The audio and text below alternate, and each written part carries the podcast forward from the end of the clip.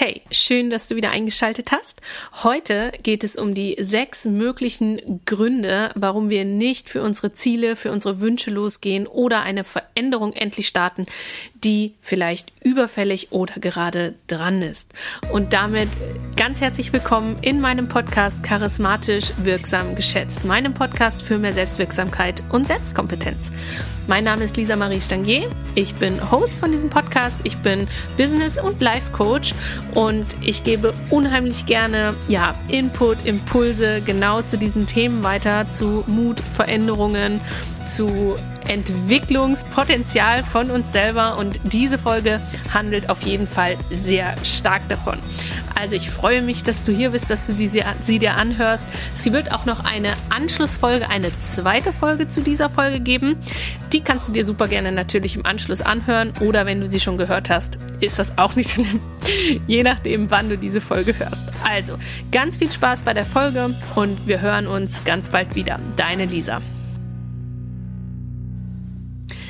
Ja, ganz herzlich willkommen. Schön, dass du wieder zuhörst bei meiner neuen Podcast-Folge. Ich kündige es gleich an. Es wird einen zweiten Teil oder eine Folgefolge zu dieser Folge geben. Also wenn du diese fertig hast, dann hör natürlich auch super gerne dann noch die nächste dazu an. Aber in dieser Folge jetzt kümmern wir uns erstmal darum, warum wir nicht losgehen für Veränderungen oder für Wünsche, für Ziele. Also ganz oft kennen wir das Gefühl, dass wir was tun wollen, dass wir irgendwie Ziele vor Augen haben, dass wir was verändern wollen wollen, dass wir irgendwie mit der Gesamtsituation unzufrieden sind. Aber warum auch immer, kriegen wir den Hintern nicht wirklich hoch oder wir haben, ja, wir haben wie eine Blockade. Und ich habe euch mal sechs Gründe mitgebracht. Das klingt erstmal viel, aber es ist wichtig, dass wir die auf dem Schirm haben und sie uns angucken. Also ich habe sechs Gründe mitgebracht, warum wir nicht für unsere Ziele, für unsere Wünsche oder für Veränderungen losgehen. Und du kannst mal schauen, welche davon dir sehr bekannt vorkommen, in welcher du vielleicht feststeckst und ähm, kannst schauen, dass du sie für dich lösen kannst. Und Bevor wir einsteigen, ähm, möchte ich dir die vier Phasen erklären, die es für Veränderungsprozesse braucht oder viel besser gesagt, in denen wir uns ohnehin immer befinden. Ja, also wir sind immer in einer von diesen Phasen, ob wir wollen oder nicht. Das Schöne daran ist aber, dass die wie das Armen in der Kirche immer nacheinander ablaufen. Also selbst nach der größten Chaosphase, nach dem größten Gewitter kommt irgendwann wieder die Sonne das steht fest. es ist nur eine Frage, wie gehen wir in den unterschiedlichen Phasen mit uns um? Wie nehmen wir die Phasen wahr? Und ähm, ja, und wie groß ist unser Vertrauen darauf und auch natürlich das Wissen erstmal darüber, dass es auch wieder eine gute Phase geben wird. Und damit möchte ich einsteigen und dann gehen wir auf die sechs Gründe, die quasi dafür stehen, warum wir es noch wirklich nicht tun oder warum wir noch nicht losgegangen sind. Also, diese vier Phasen. Die erste Phase, die sogenannte Alpha-Phase, ist eine ganz stabile, super gute Phase. Also eine erste gute Nachricht vorweg, es gibt diese Phase. Also das ist eine Phase, in der wir uns gar nicht verändern wollen, in der es auch gar keinen Grund dafür gibt. Also warum sollten wir auf Biegen und Brechen etwas verändern, wenn eigentlich alles tutti frutti ist? Also in dieser Alpha-Phase verändern wir uns oder bewegen wir uns in aller Regel gar nicht irgendwie jetzt krass proaktiv auf irgendwas zu. Da ist eigentlich alles picobello. Diese Phase ist aber natürlich, wie alle Phasen, nicht stabil. Es gibt immer wieder diesen Moment, wo wir merken so, hm, die rosarote Brille ist irgendwie weg, egal ob das mit einer, in einer neuen Partnerschaft oder in einem neuen Beruf oder in einem neuen Hobby oder in was auch immer ist. Irgendwann ist diese, dieser Honeymoon vorüber. Und dann fängt irgendwann mal an, dass es vielleicht langweilig wird, dass es irgendwie zu normal geworden ist, dass uns irgendwas stört, dass uns was auffällt, dass wir mit uns unzufrieden sind, dass der Fortschritt nicht mehr so groß ist wie am Anfang, dass es einfach nicht mehr so knallt. Und das ist auch erstmal gar nicht weiter dramatisch. Wir nehmen das meistens unterschwellig, irgendwie nehmen wir das wahr. Das ist dann aber schon so die sogenannte Beta-Phase. Wir sind nicht mehr im Honeymoon, wir sind nicht mehr im Alpha unterwegs, sondern wir merken so, ah ja, okay, die 100%-Marke, die schrumpft.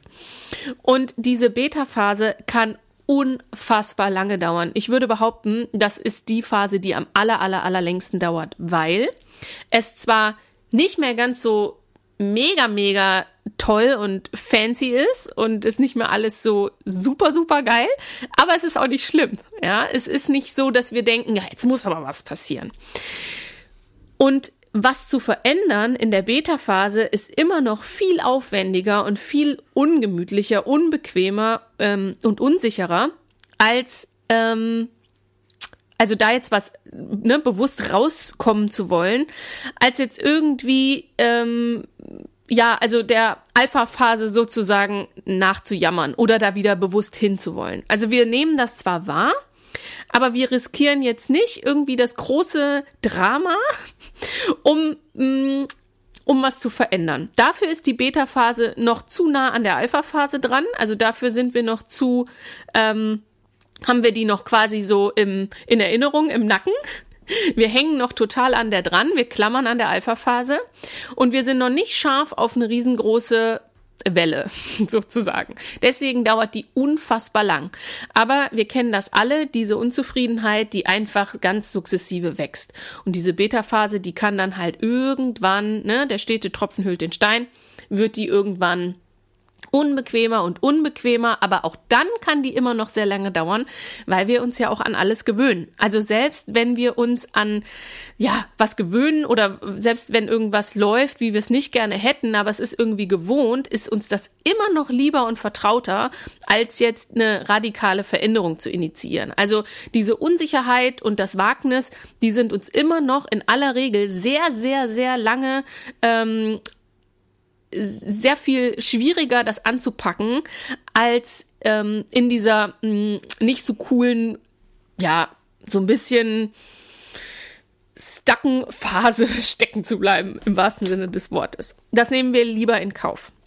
Wir sind alle keine ähm, großen Veränderungsliebhaber. Das ist ganz normal, weil der Mensch ist ein Gewohnheitstier und unser Gehirn, vor allem unser Stammhirn, unser Reptilienhirn, das älteste, dem ist eigentlich egal, wie fancy und cool unser Leben ist. Das möchte einfach überleben. Und da wir ja am Leben sind, alle, jetzt in diesem Moment, ähm, ist das ja der Beweis dafür, dass das, was wir bisher gemacht haben, irgendwie funktioniert. Also wir sind ja am Leben. Also ge unser Gehirn denkt, ja cool, bist ja bisher gekommen. Das scheint eine sichere Nummer zu sein, dann mach mal schön so weiter. Dass wir aber vielleicht mehr vorhaben im Leben, dass wir es cool haben wollen, dass wir Spaß haben wollen, dass wir sinnerfüllt leben wollen, das ist jetzt fürs Stammhirn, ist das überhaupt kein... Ähm, kein Ziel, weil das ja im Zweifel eher unsicher ist. Das ist ja ein Wagnis. Und alles, was Neues ist fürs Stammhirn absolut, mm, ja, nicht erstrebenswert. Dafür sind die anderen Gehirnanteile zuständig, aber nicht das Stammhirn und das hat halt einen großen Einfluss auf uns. Also, das heißt, es ist völlig normal, dass wir in dieser Beta-Phase komplett lange drin verhocken. So, jetzt kommt aber ganz auf der Punkt, an dem entweder was von außen passiert, also leider irgendein Schicksalsschlag oder irgendein, ähm, ja, irgendein Ereignis, das wir uns selber so nicht gewünscht haben, eine Kündigung, vom Partner verlassen werden, irgendwie ja, ein Unfall, irgendwas Finanzielles oder ja, also irgendetwas, das uns aus der Bahn wirft. Und dann sind wir automatisch von heute auf morgen, von jetzt auf gleich in der sogenannten Gamma-Phase, der Chaos-Phase. Dann ist die Kacke am Dampfen. Und wir haben es manchmal nicht kommen sehen, manchmal ist es wirklich ein, ähm, ein Schicksalsschlag, eine unvorhergesehene Krise. Aber ganz oft sind das, ähm, ja, sind das selbsterfüllende Prophezeiungen sozusagen. Also wir haben es schon eigentlich kommen sehen. Wenn wir ehrlich sind, wussten wir, dass es irgendwann so weit kommen musste. Manchmal provozieren wir das auch sogar unbewusst. Also dann würden wir immer noch behaupten, nein, das wollte ich nicht und ähm, oh Gott, oh Gott, das habe ich nicht kommen sehen. Aber wenn wir ganz ehrlich zu uns sind, ähm, haben wir es entweder kommen sehen und oder haben es sogar mh, durch unser Verhalten ein wenig provoziert. Also wenn wir gekündigt werden im Job oder so und man sagt, das ist also der, der Chef und wie auch immer, ne? Aber manchmal hat man es vielleicht dann auch so lange provoziert und hat sich mit ihm so lange angelegt oder mit ihr, der Chefin, dass es irgendwann gar keine andere Möglichkeit mehr gibt, als gekündigt zu werden. Und das ist uns manchmal auch das ist uns nicht immer bewusst, sogar lieber, weil wir die Entscheidung nicht treffen mussten. Also wir, uns wurde die Entscheidung abgenommen damit. Das heißt, diese Krise, diese Gamma-Phase, die kann quasi wirklich urplötzlich in unser Leben treten. Es kann aber auch sein, dass wir da quasi ähm, offenen Auges drauf zuschlittern und das ist sehr viel öfter der Fall. In dieser Gamma-Phase ist es natürlich sau unbequem. Das will keiner, das will auch keiner lange aushalten müssen, das ist auch nicht lange richtig gut auszuhalten, also da muss was passieren. Das Gute an der Gamma-Phase ist, dass wir da aber eben auch in Bewegung kommen. Also entweder wir packen die Dinge selber beim Schopfe oder wir holen uns Unterstützung, holen uns Hilfe, auf welche Art auch immer, was auch eben in dem Moment gebraucht wird. Das kann ja auch eine, ähm, eine körperlich krankheitsbedingte Sache sein, die dann plötzlich aufgeploppt ist, dann holen wir uns eben Hilfe. Und diese Gamma-Phase ist auch, also die ist wirklich nicht besonders stabil. Die ist, ist super, super chaotisch. Und wir, wir tun alles dafür, wir sorgen dafür, dass wir irgendwie wieder Stabilität da reinbekommen, mit welchen Maßnahmen auch immer. Nach dieser Gamma-Phase kommt die Delta-Phase, das ist die Aufschwungphase. Und da müssen wir ein bisschen aufpassen, denn es gibt so eine Sonderdelta-Phase, das ist die sogenannte Pseudo-Aufschwungphase. Die kommt immer dann, wenn wir in der Gamma-Phase hektisch reagieren und super schnell aus der raus wollen, was menschlich ist, was verständlich ist, in der wir aber vielleicht nicht ehrlich drüber nachdenken, okay, was hat mich jetzt in die Gamma-Phase gebracht, was ist jetzt wirklich zu tun, was möchte ich wirklich, wie soll es nachher wirklich anders sein, sondern einfach nur irgendwas tun, um uns irgendwie schnell besser zu fühlen, um dieses Chaos und um den Schmerz nicht aushalten zu müssen. Und das kann sein, dass wir irgendeine vermeintlich einfache, schnelle Entscheidung treffen, nur dass wir uns besser fühlen, um dann einen, ja, ein, dieses, diesen Pseudo-Aufschwung zu generieren. Das kann sein, ich nehme jetzt mal das Beispiel Partnerschaft, äh, man hat sich irgendwie gestritten, man hat sich getrennt oder weiß der Kuckuck was und ähm, und insgeheim wäre vielleicht die Lösung, die bessere, wirklich getrennte Wege zu gehen, weil es vielleicht schon seit Jahren nicht mehr gepasst hat. Aber in dem Moment ist das Alleinsein so schmerzhaft und ähm, oder vielleicht, dass der andere sich von einem selber getrennt hat, ist so unangenehm fürs Ego, dass wir jetzt alles daran geben, mit diesem Partner wieder zusammen zu sein, nur um diesen ähm, ja, um diese, diese Kluft, die da aufgegangen ist, wieder möglichst schnell zu schließen und diese, diese unangenehmen Gefühle nicht fühlen zu müssen, kommen wir dann eben eventuell wieder zusammen, ähm, fühlen uns kurz gut und dann wissen wir alle, was in vielen Fällen passiert, dass es dann doch irgendwann wieder knallt. Das ist die sogenannte Pseudo-Aufschwungphase, die Pseudo-Delta-Phase. Eine echte Delta-Phase ist, dass wir durch das Chaos durchgehen, dass wir das aushalten, dass wir es annehmen, sowieso die wichtigste, ähm, ja, die, der wichtigste Move in jedem Chaos, in jeder Krise, sie zu schaffen, wie auch immer, irgendwann einfach anzunehmen, zu akzeptieren. Denn dann ist sozusagen, das ist der Point of Return, das ist der Punkt, wo wir es schaffen können, einen echten Aufschwung, eine echte Delta-Phase zu initiieren sozusagen. Wir nehmen die Krise an, wir nehmen sie ernst und wir nehmen uns ernst und unsere Bedürfnisse und schauen, was braucht es jetzt wirklich für die nächste Alpha-Phase. Also mit was kann ich es schaffen, mich wirklich quasi auf das nächste Level aufzuschwingen. Es ist wie so eine, ja, könnt ihr euch vorstellen, wie so eine Spirale nach oben. Was braucht es, um das nächste Level zu erreichen, um die nächste gute Phase zu erreichen? Und eben nicht den Umweg zu gehen über Pseudo-Delta, wo wir quasi einmal noch zwei Schritte zurück machen, um dann wieder fünf nach vorne machen zu müssen. Okay, also das sind die Phasen, durch die wir immer durchgehen, im Kleinen und im Großen. Alpha, super stabil, kein Grund, was zu verändern. Beta ist, hm, so langsam kommt was. Gamma ist, jetzt ist äh, die Kacke am Dampfen. Und Delta ist der Aufschwung, bis wir dann wieder quasi zu Alpha kommen. Das ist ein Kreislauf. Und was natürlich mega wertvoll ist, aber die große Herausforderung, und darum geht es in dieser Podcast-Folge, was mega mehr wertvoll ist, ist, wenn wir in der Del in der, Entschuldigung, in der Beta-Phase sind und feststellen, mh, mm, es geht immer weiter bergab. Ich fühle mich immer weiter unwohl. Ich bin immer mehr unzufrieden dass wir es erst gar nicht zu so einem Crash kommen lassen, wo uns dann die Scheiße um die Ohren fliegt, sozusagen. Sondern, dass wir proaktiv sagen, okay, das und das und das gefällt mir nicht das packe ich jetzt an.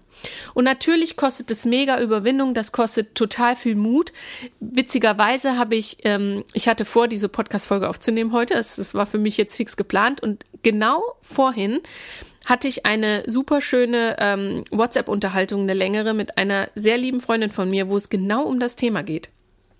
Und sie ist selber Coachin. Das befreit uns ja alle nicht von unseren eigenen Themen. Ja, es ist auch immer leichter, bei anderen drauf zu gucken, als bei uns selber. Und genau darum ging es witzigerweise. Und das hat mich nochmal bestärkt und motiviert und ja, mega schöner Zufall gewesen, dass ich die Podcast-Folge heute aufnehme. Und ich komme jetzt mal, also du kannst erstmal schauen, in welcher dieser Phasen steckst du vielleicht gerade. Also bist du mega happy mit allem, dann kannst du theoretisch ausschalten und schaltest später wieder ein in einer anderen Folge. Du kannst aber auch natürlich gerne da bleiben. Es kann aber auch sein, und in der Phase befinden wir uns sehr, sehr häufig, weil es gibt ja auch unterschiedliche Lebensbereiche, dass wir in der Beta-Phase halt sind. Das heißt, irgendwo haben wir immer irgendwie so eine latente Baustelle am Start. In irgendeinem Lebensbereich gibt es ja doch immer noch mal was zu tun. Oder bist du vielleicht sogar gerade in einer ähm, Gamma-Phase, wo du sagst, so, boah, mir fliegt gerade alles um die Ohren. Also, schau mal, wo du gerade bist, kannst du dich einsortieren und ich gehe jetzt mal weiter zu diesen ähm, ja, sechs Gründen, die ich mitgebracht habe, warum wir eben manchmal feststecken, so im Freeze-Modus sind oder im ähm, Flight-Modus oder im Fight-Modus. Ihr kennt, das habt ihr bestimmt alle schon gehört, ihr kennt diese drei Grundmodi äh, unseres Stammhirnes auch. Also das ist die, die quasi die Urreaktion von uns, wenn irgendwas ähm, nicht nach unseren Vorstellungen läuft, dass wir entweder Freeze, Fight oder Flight machen. Das heißt, entweder sind wir total mm, in einer totalen, in Anführungsstrichen, Blockade drin. Wir bewegen uns gar nicht mehr, nicht vor und nicht zurück, wie das Kaninchen vor der Schlange. Also wir sind im Freeze. Wir haben das Gefühl, es ist alles zu viel und bevor, ne, also und man äh, denkt, man hat mega viel zu tun, aber man weiß jetzt überhaupt gar nicht mehr, was der erste Schritt ist. Das ist so richtig Freeze-Modus. Man kann auch nicht mehr klar denken. Dann der Fight-Modus, das ist, wenn wir merken, wir werden auch irgendwie aggro, auch anderen gegenüber oder uns selber gegenüber. Also wenn wir unser Nervensystem in dem Sinne auch nicht mehr im Griff haben, dass das nach außen kommt.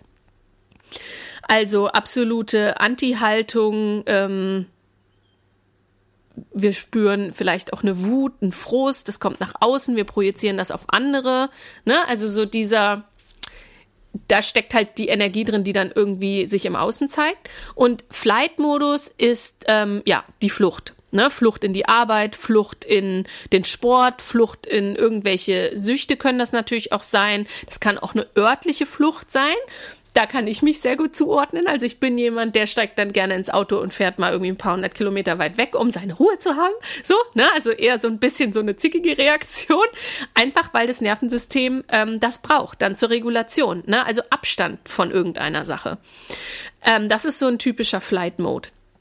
Mm wegrennen, also ne, wegrennen vor irgendeiner Sache, nicht hingucken wollen, genau, alle diese Dinge. Ist uns allen, glaube ich, mega bekannt. Auch da können wir uns einordnen. Wir haben in der Regel so einen typischen, typischen ähm, Reaktionsmodus, was für uns und unser Nervensystem in dem Moment am besten funktioniert, um da ähm, ja den Sand aus dem Getriebe zu nehmen, beziehungsweise Dampf aus dem Kessel, wie auch immer.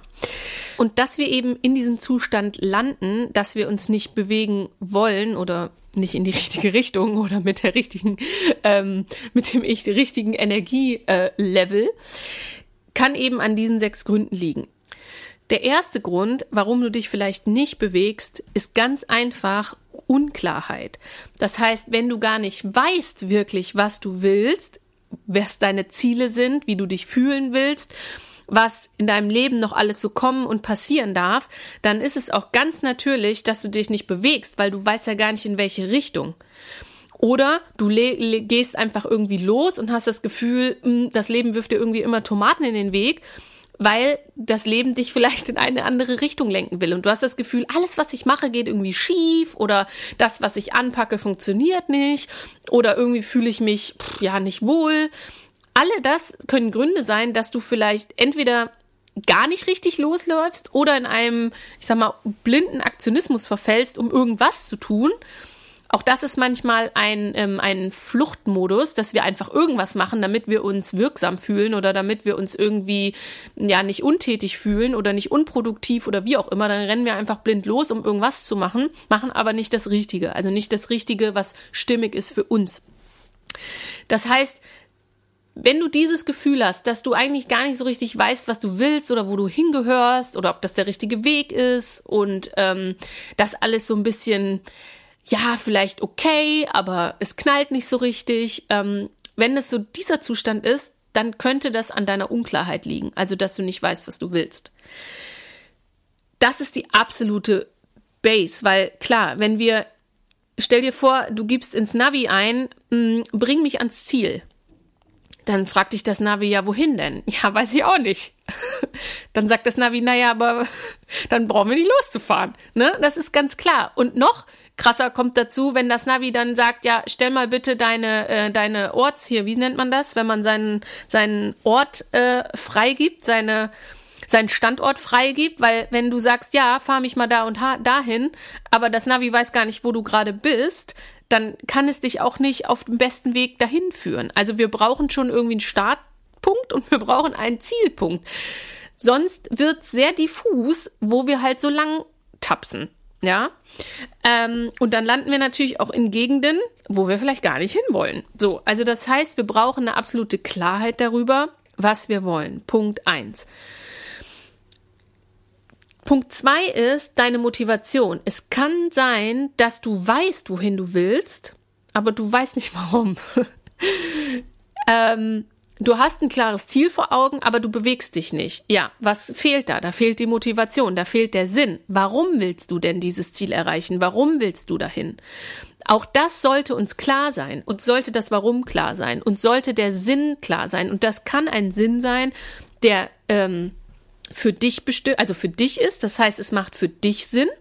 Es bringt dir etwas. Also wir wollen ja immer gerne wissen, wir als Individuum und als Ego wollen wir ja wissen, was habe ich davon? Warum mache ich das? Für was, was, was habe ich davon nachher? Was kommt, springt da für mich dabei raus? Das motiviert die einen sehr, bei den anderen kann das sein, naja, ich bin mir nicht so wichtig, ich brauche einen höheren Sinn. Dann könnte das wirklich auch der, in Anführungsstrichen, höhere Sinn sein. Das heißt, was hat die Menschheit davon, dass ich das mache, dass ich dieses Ziel erreiche? Das ist beides legitim und es ist auch beides immer da, nur in unterschiedlicher Ausprägung. Also das heißt, wir schauen immer bewusst oder unbewusst, was habe ich davon und was hat die Welt davon.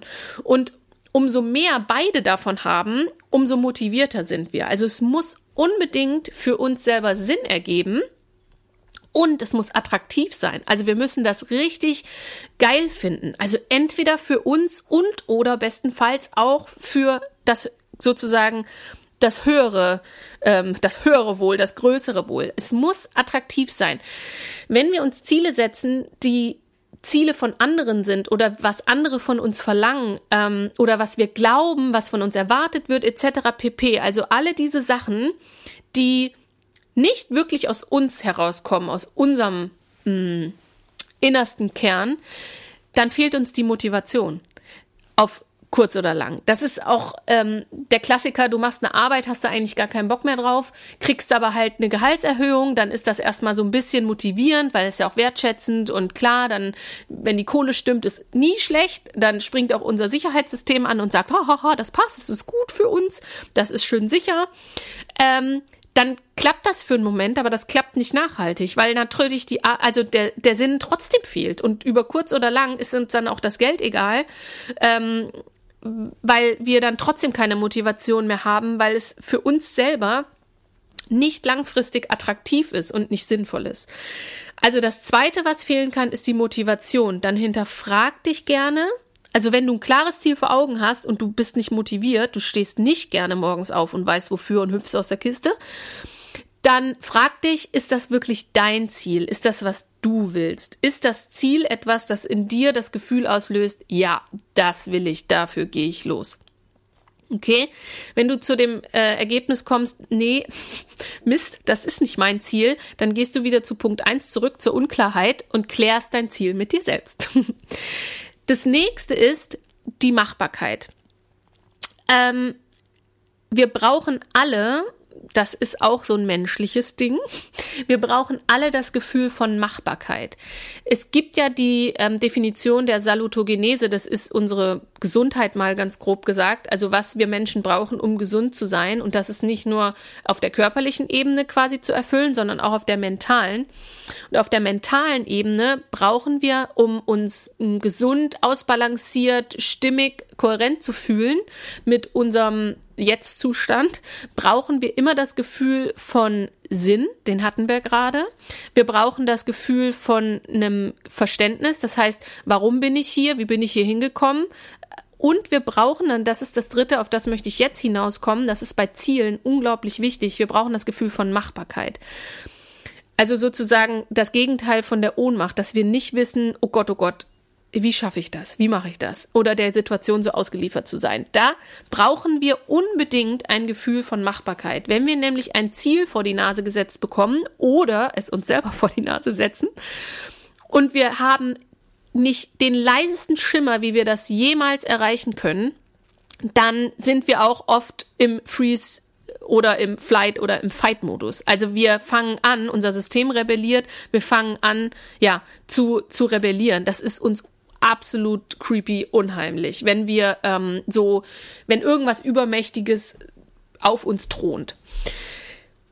Und Machbarkeit entsteht, indem wir, egal was wir uns vornehmen, in kleinste Schritte runterbrechen. Und ich meine wirklich mini, mini, mini kleinste Schritte. Am besten sind die Schritte so klein, dass wir selber denken, ist ja Pillepalle, was soll das schon bringen?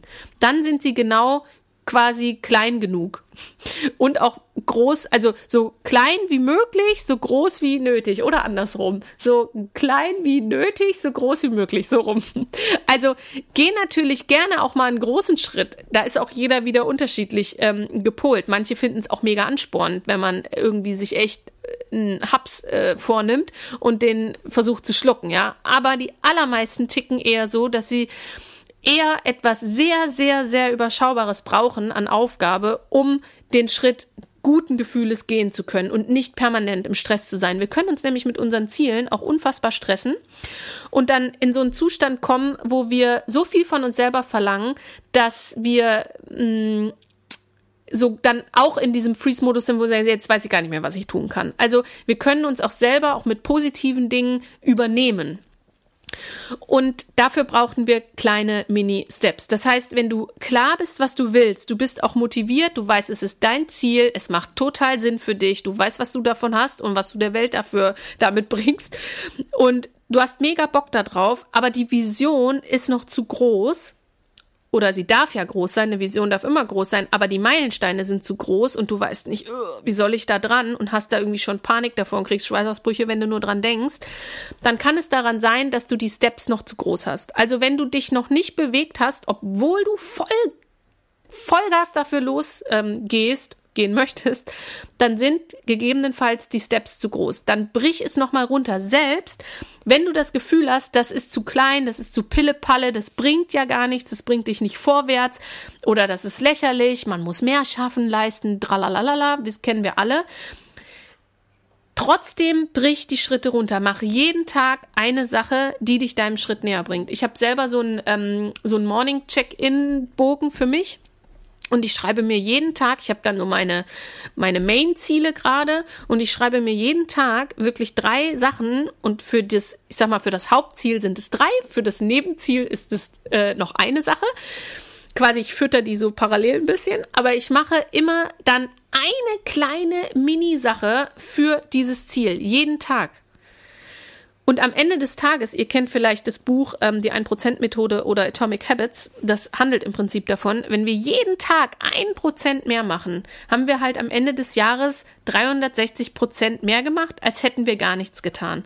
Und das ist wesentlich effektiver, als wenn man sich so einen Riesenschritt vornimmt und dann irgendwie alle zwei Monate mal sich irgendwie überwindet, was zu tun weil der Energieaufwand und die Angst davor so groß sind. Also Mini-Steps er, ähm, erfülle dir diesen Punkt der Machbarkeit.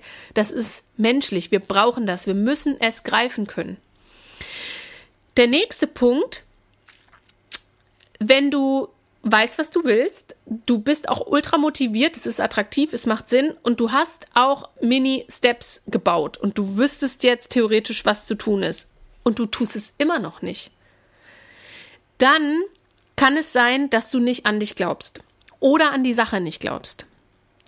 Beides kann sein. Also entweder ähm, glaubst du nicht, dass die Sache an sich funktionieren kann, oder du glaubst nicht, dass du das schaffst, was auch immer es ist. Also du du, das kann sein, dass man glaubt, man findet nie wieder einen Partner. Das kann sein, dass man glaubt, man findet nie wieder einen anderen Job. Man findet nie wieder den und den Menschen, mit dem man, weiß ich nicht, was XYZ teilt, wie auch immer. Ne? Also man, man, es ist eigentlich ein bisschen surreal, aber man glaubt, so gut wie jetzt wird's nie wieder. Und das redet man sich dann gegebenenfalls auch ein. Das ist dieser, das ist die Selbstsabotage, wenn wir ähm, wenn wir da feststecken, dass wir so ein bisschen an dieser alten, altgewohnten Alpha-Phase festklammern, wo doch alles mal so gut war und nicht in die Chaos-Phase wollen. Ne? Also, dass wir sagen, ah, wir sind ja eigentlich gefühlt näher noch an Alpha als an Gamma, dann bleiben wir doch lieber in Beta, weil hier es nicht so weh. Ist zwar auch nicht geil, aber es tut auch nicht so weh, weil schlimmer wird es ja immer, ne? Also, oder schlimmer geht immer. Ja, klar, weil wir wissen, dass Gamma wartet. Aber ähm, du weißt aber auch instinktiv, Alpha ist vorbei. So. Ähm, das heißt, es kann sein, dass du dich sabotierst und dass du dir quasi einredest, dass es nicht besser werden oder dass es irgendwie, das wird gegebenenfalls höchstens schlimmer als besser. So. Das heißt, du glaubst nicht an die Sache oder, und das ist auch leider weit verbreitet, ein weit verbreiteter Virus, wir glauben nicht an uns selbst das würde jetzt zu weit führen an der Stelle, das aufzulösen an dem Moment. Aber ich, wir kennen das alles, diese Glaubenssätze, ne, was in uns schlummert, was wir auch ja ganz, ganz oft so aus der Kindheit mitgenommen haben, ähm, was wir können, was wir nicht können, was wir uns einreden, was wir irgendwo mal gelernt und erfahren haben, wie wir halt sind, ne? was unsere Stärken sind, was unsere Schwächen sind und dann beharren wir da drauf und haben uns auf irgend so ein Bild, ein Selbstbild von uns festgenagelt. Also, wenn du an die Stelle kommst, dass du weißt, was du willst, du bist auch motiviert, das ist total sexy, also es macht Sinn.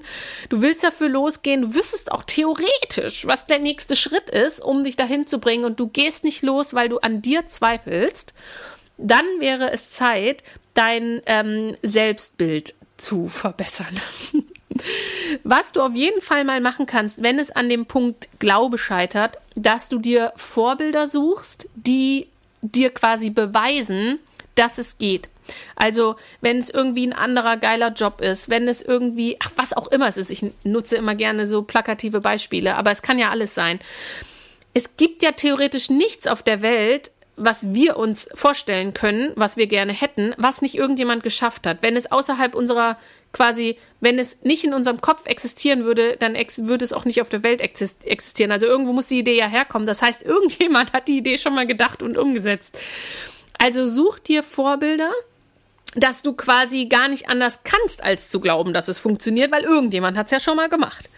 Natürlich führt das dann gerne dazu, dass wir von solchen Leuten auch mal ganz gerne getriggert sind, weil die uns vorleben, was wir gerne hätten. Dann nutze das, also auch immer, wenn du so ein Gefühl hast von Neid oder von genervt sein von Personen, wie die so drauf sind, was sie sich erlauben, wie die so leben und dass sie so einen auf Leichtigkeit und so machen, ne? Das sind alles Trigger. Das triggert etwas in uns, was wir auch gerne hätten.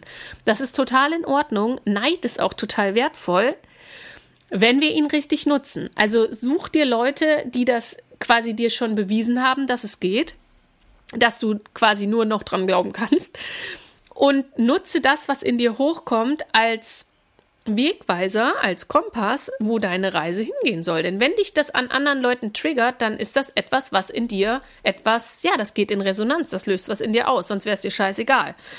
Das heißt, es ist ein super Hinweis, mm, wo wir selber noch für uns mehr Erfüllung äh, reinbringen können.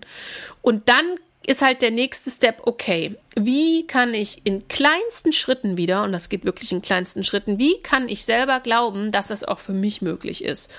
Und da geht es dann drum, unsere, ja, unsere Glaubenssätze so aufzudecken. Also was glaube ich über mich? Was ist so in Stein gemeißelt? Was glauben wir, wie wir sind?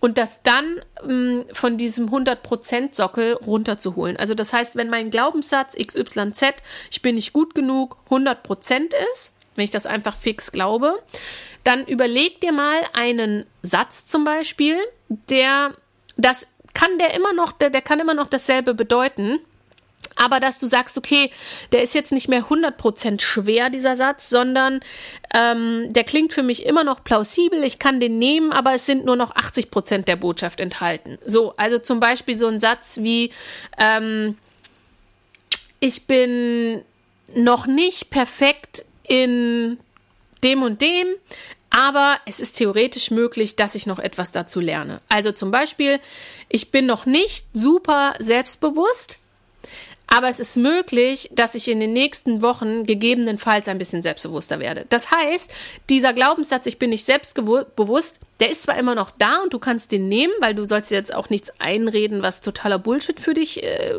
was sich so Bullshit-mäßig anhört, ja. Also wir wollen uns ja auch nicht selbst verarschen mit irgendwelchen Affirmationen, die wir uns einfach nur so einreden, sondern wir wollen daher mit uns auch ehrlich umgehen. Sonst schadet das unserem Selbstbild noch mehr, wenn wir uns selber verarschen. Aber du baust dir einen Satz, wo du sagst, ja, okay, ich bin quasi noch so, aber ich glaube schon, dass ich daran arbeiten kann. Und schon schwächst du diesen Glaubenssatz ein wenig ab und du machst im Prinzip die Tür auf, einen Spalt, wo ein neuer Glaubenssatz, ein neues Verhalten quasi reingrätschen kann. Dann hast du schon mal einen Fuß in der Tür, ne? Und dann kannst du irgendwann weit mehr und mehr die Tür aufmachen. Daran kann man sich so, ähm, ich sag mal, sanft mit Glaubenssätzen arbeiten, dass du dich nicht verarschen musst mit irgendwelchen Affirmationen, sondern dass du da ähm, quasi deine alten Sachen so ein bisschen abschwächst. Du sollst sie auch nicht wegmachen, das geht sowieso nicht. Wir können Glaubenssätze nicht einfach löschen. Die haben uns ja sehr lange begleitet und die wollen auch gesehen und gehört werden. Und wie gesagt, die haben uns ja auch bis hierhin lebend äh, quasi hierhin gebracht. Sie haben alle ihre Daseinsberechtigung. Aber vielleicht ist jetzt was an der Reihe, was einfach uns noch von hier aus weiterbringen könnte oder einfach besser nützt. Deswegen die alten Glaubenssätze nicht verteufeln, nicht irgendwie versuchen zu löschen und nicht mit irgendwas zu überspielen, was wir sowieso nicht glauben, sondern einfach vom Sockel holen und die Tür aufmachen. So, das wäre die Arbeit mit deinem Glauben. Der nächste große Brocken, woran es natürlich auch noch scheitern kann, ist Angst. Ähm, und auch die ist super normal und da auch da leider ein Spoiler vorneweg, Angst geht nie weg. Also darauf können wir lange warten. Wenn wir warten, da, wenn wir darauf warten, keine Angst mehr zu haben, bewegen wir uns nicht, weil Angst ist immer da. Das kann die Angst sein vor Ablehnung, vorm Alleine sein, vor ausgelacht werden, vor irgendwelchem Hohn. Das kann die Angst sein vorm Statusverlust, ja, klassisch beim Jobwechsel äh, oder beim Kündigen. Also auch das kenne ich ja nur allzu gut ähm, in meiner Situation. Wenn man einen sehr guten Job sein lässt, hat man immer erstmal die Angst, vom Statusverlust, also alleine von der Position, vom Ansehen, vom Geld, alles Mögliche, was da reinspielt. Auch äh, Status in der Familie etc. pp. Also da spielt ja viel eine Rolle. Davor können wir unglaublich viel Angst haben. Das kann uns wirklich sehr krass hemmen. Dann haben wir Angst oft vorm Scheitern, Fehler machen, dumm dazustehen. Ähm, ja, all diese Sachen, ähm, die für uns als Menschen super schmerzhaft sind, weil das, was wir am meisten wollen, ist dazugehören, Sicherheit und Schmerzen vermeiden. Das sind die Grundbedürfnisse unseres Gehirns, so, ne, unseres Stammhirns. Also Sicherheit, dazugehören, es kommt ja alles zusammen und eben ähm, schlechte Gefühle vermeiden. So. Und alles, was Veränderung mit sich bringt, was Neues ist, bringt, also da gibt's nicht nie eine Garantie wir werden immer die Sicherheitszone verlassen müssen. Wir werden immer in Kauf nehmen müssen, auch mal schlechte Gefühle irgendwie zu erfahren.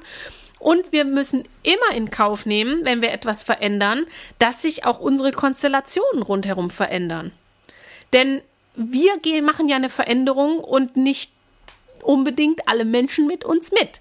Ja, ähm, das heißt, das ist total wieder widersprüchlich zu unseren Grundgefühlen. Und deswegen ist Angst total normal und hat jeder. Niemand hat keine Angst in irgendwelchen, also ne, in irgendwelchen Situationen oder in irgendwelchen ja, Konstellationen, wie auch immer. Wir können nicht darauf warten, dass wir keine Angst haben, weil die geht nicht weg. Natürlich können wir ähm, mit uns arbeiten, unser Nervensystem beruhigen, alles Mögliche und wir können auch die äh, also die Seite unseres Gehirns füttern, also jetzt nicht äh, rechts oder links, sondern einfach den Part unseres Gehirns, der natürlich auch auf ganz andere Faktoren anspringt, nämlich auf Autonomie, auf ähm, Selbstverwirklichung und so weiter und so fort. Den Anteil tragen wir auch in uns, deswegen wollen wir ja oft so viel. Aber wir haben eben auch den Bremser und wir haben den Treiber sozusagen. Und darum geht es eben, den, ich sag mal, den Bremser ein wenig zu beruhigen, wahrzunehmen, auch hier zu sagen, hey, ich akzeptiere dich, ich höre dich, ich sehe dich, ich weiß, du bist wichtig. Ich entscheide mich in diesem Moment dennoch für ein bisschen mehr Mut, eine Veränderung, wie auch immer. So, okay? Das heißt, Angst ist immer da, ist nur die Frage, wie sehr lassen wir die uns dominieren und wie wichtig ist die in dem Moment. Es gibt ja auch Angst, die ist überlebenswichtig. Also wenn wir irgendwo am Abhang stehen und wir sagen jetzt, hey, danke, dass du da bist, ich entscheide mich trotzdem dafür zu springen, naja, das wird schlecht ausgehen. Aber es gibt Situationen, in denen ist die Angst einfach zu groß, ähm, wo wir genau wissen, ja, ganz ehrlich, da passiert mir jetzt nichts. Also ich werde, wenn ich die Entscheidung treffe, morgen immer noch am Leben sein. Dann ist die Frage, okay, wem können wir jetzt einfach ähm, ja den Staffelstab in die Hand geben? Der Angst oder dem Mut. Ähm, und an der Stelle, das war heute Morgen in unserer Konversation, von der ich vorhin gesprochen habe, auch so ein, ein Ding. Manchmal, und das ist auch ein bisschen typabhängig, ich bin selber so ein Typ, verlangen wir von uns sehr viel ab. Also wir sind mit uns oft sehr, sehr streng und wollen auch manchmal so radikal sein eine radikale Entscheidung treffen. Ich habe auch in meinem Leben schon sehr radikale Entscheidungen getroffen. Und ich glaube auch fest an die Power von radikalen Entscheidungen. Die können wirklich geil sein und die können ein geiles Drehmoment erzeugen, wenn wir sagen so und jetzt fällt so richtig der Hammer. Also so richtig eine, eine radikale Sache und dann durchziehen. Stehe ich total drauf. Aber das muss nicht immer so sein. Es darf auch mal, gerade in so einem Moment, wo wir so ultra streng mit uns sind und irgendwas aus uns rauspressen wollen, weil wir es ja so von uns gewohnt sind vielleicht, dann darf es auch mal genau das Gegenteil sein. Und die Frage, was könnte jetzt die sanfteste und entspannteste Entscheidung sein? Oder was könnte jetzt der sanfteste und entspannteste Weg sein?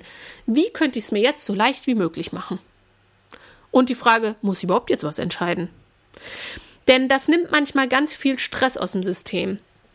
Wenn wir immer hardcore, harte, radikale Entscheidungen treffen wollen, weil das irgendwie auch, weil wir das gewohnt sind, weil das erwartet wird, weil man uns so kennt, weil wir halt so sind, weil wir so coole, harte Typen sind, dann ähm, treffen wir auch da vielleicht manchmal an der einen oder anderen Stelle nicht die richtige Entscheidung, nur weil wir uns ähm, selber entsprechen wollen, anstatt einfach mal was anders zu machen. Denn auch da fängt ja Veränderung an. Vielleicht kann ich auch eine Veränderung oder eine Entscheidung mal auf eine andere Art und Weise treffen, die für mich vielleicht untypisch ist, nämlich für, vielleicht mal ganz sanft. Oder jemand, der eher sanft ist und nicht so ähm, entscheidungsfreudig ist, dass der sagt, hey, ich mache jetzt mal was Neues. Ich entscheide jetzt einfach mal. Bums. Also wisst ihr, wie ich meine? Auch da fängt Veränderung schon an, dass wir sagen, ich mache es mal auf eine andere Art. Ich mache es heute mal besonders entspannt. Oder ich treffe mal gar keine Entscheidung. Also auch da kann es sein, dass die, ähm, die radikale Power darf auch mal eine ganz super milde Entspanntheit sein. auch bei Entscheidungen.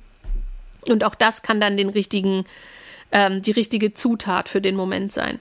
Und den letzten sechsten Punkt, den ich noch mitgebracht habe, weil ich den auch zu gut kenne. Aber ich arbeite dran und ich finde, ich habe da selber schon riesen Fortschritte gemacht, ist eine falsche Bescheidenheit. Ähm, Bescheidenheit ist in unseren breiten Graden und vor allem, glaube ich, jedenfalls kann ich das für meine Altersgruppe und, und die ältere Altersgruppe sagen, also ich bin 37 äh, in diesem Moment, 2022, ähm, und alle so in meinem Alter und auch noch ein bisschen älter, bis zu unserer Elterngeneration, wir sind mit Bescheidenheit in aller Regel aufgewachsen. Das ist so ein Generationending. Also es ist die typische Nachkriegsgeneration, wo man ja nichts hatte und dann dankbar zu sein hatte und ja auch dankbar war, dass es so stabil und gut lief. Und wir haben das alle noch so mit einem Fläschchen mitbekommen, dass das eine, alle eine der größten Tugenden ist, dankbar zu sein, ist sie auch und eben auch bescheiden zu sein. Und Bescheidenheit bremst uns enorm, weil wir uns nicht erlauben, an der einen oder anderen Stelle noch glücklicher zu sein, noch mehr haben zu wollen, noch mehr erreichen zu wollen, noch mehr unser Ding zu machen. Also, ne, dieses Ich will mehr, da rollen sich fast die Zehennägel auf bei vielen von uns. Ich kenne das Gefühl und ich behaupte und ich fühle das, dass es vielen von uns so geht. Also dieses ein öffentlicher, öffentliches Commitment von, das reicht mir nicht, ich will mehr in meinem Leben. Ja. Ähm, und wir verwechseln dabei manchmal, dass Bescheidenheit, wir verwechseln Bescheidenheit mit Respekt oder mit Demut oder mit Dankbarkeit. Wir können total respektvoll, demütig dem Leben gegenüber sein, ultra dankbar sein und wir können trotzdem auf die Kacke hauen. Und wir können bescheiden sein nach außen hin und innerlich keinem die Butter auf dem Brot gönnen. Wisst ihr, wie ich meine?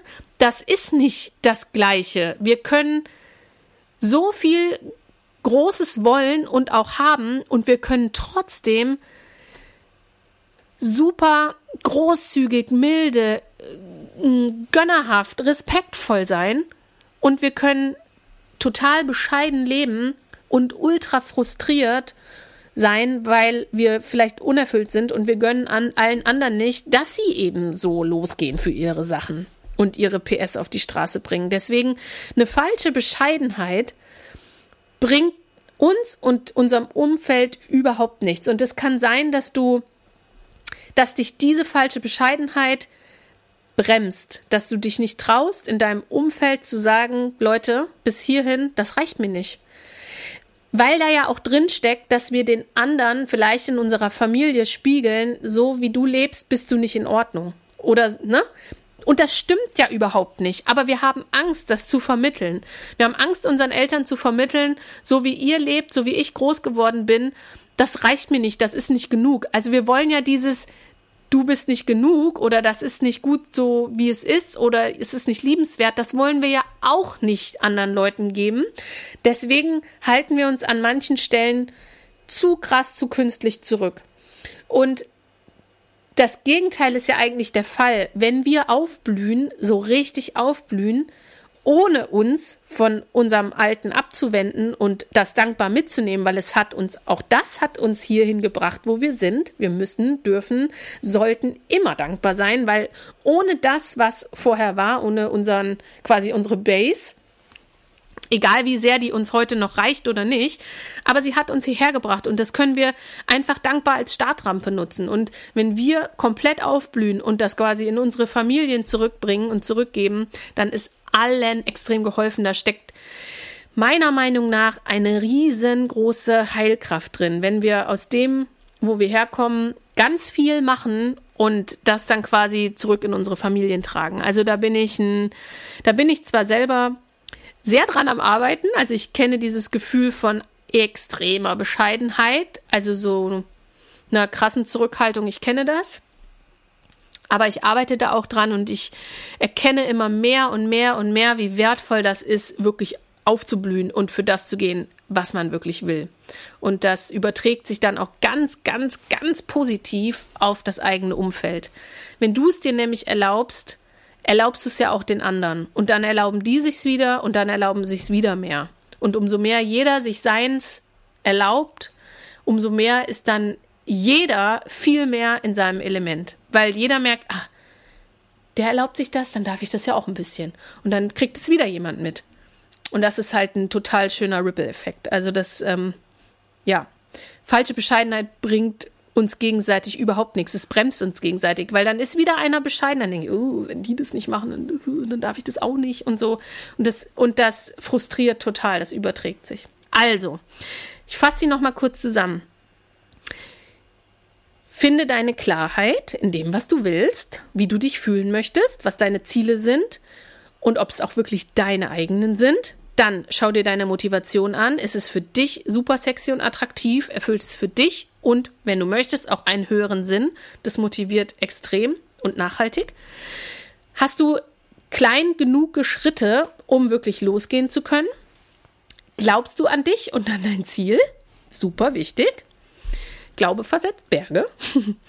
ähm, kannst du deine Angst einfach annehmen, dass sie da ist und kannst du trotzdem das Zepter an der richtigen Stelle abgeben, an den Mut? Und kannst du dich freimachen von eventuell ein bisschen zu viel Bescheidenheit und es eher in Dankbarkeit, Respekt, Demut und Drive umwandeln? Und dafür für den Gedanken, wenn es mir gut geht, wenn ich aufblühe, erlaube ich es auch allen um mich herum und mache es im Prinzip vor. Und wenn wir diese sechs Schritte lösen, dann gibt es überhaupt gar keinen Grund mehr, nicht ja, erfüllt für das loszugehen, was wir wirklich wollen. Ähm, und dann gehen wir auch automatisch dafür los. Also wenn wir all diese Bremsen, diese, diese Fallschirme, die uns hinten irgendwie aufhalten, wenn wir die alle zack, zack, zack nach und nach lösen, ja, dann geht die, kann die Post nur nach vorne abgehen. Und wie die Post so richtig nach vorne abgehen kann, also wie wir so richtig auf unseren Kurs kommen, darüber ähm, spreche ich in der nächsten Folge. Das ist sozusagen Teil B dieser Folge, aber dadurch, dass es jetzt doch dann schon ein paar Minuten, dass wir schon ein paar Minuten unterwegs sind, teile ich das auf in zwei Folgen. Dann geht es nämlich wirklich darum, wie wir richtig auf Kurs kommen und wie du direkt loslegen kannst. Mit fünf konkreten Schritten wie du direkt in die Umsetzung kommen kannst. Darum geht es dann in der nächsten Folge. Und da freue ich mich natürlich, wenn du dir die auch anhörst. Und ich wünsche dir einen wunderschönen Tag, wo auch immer du ihn gerade verbringst. Und freue mich sehr, dass du zugehört hast, dass du wieder mit dabei warst. Und ja, freue mich auf die nächste Folge. Ganz, ganz liebe Grüße. Bis bald, deine Lisa.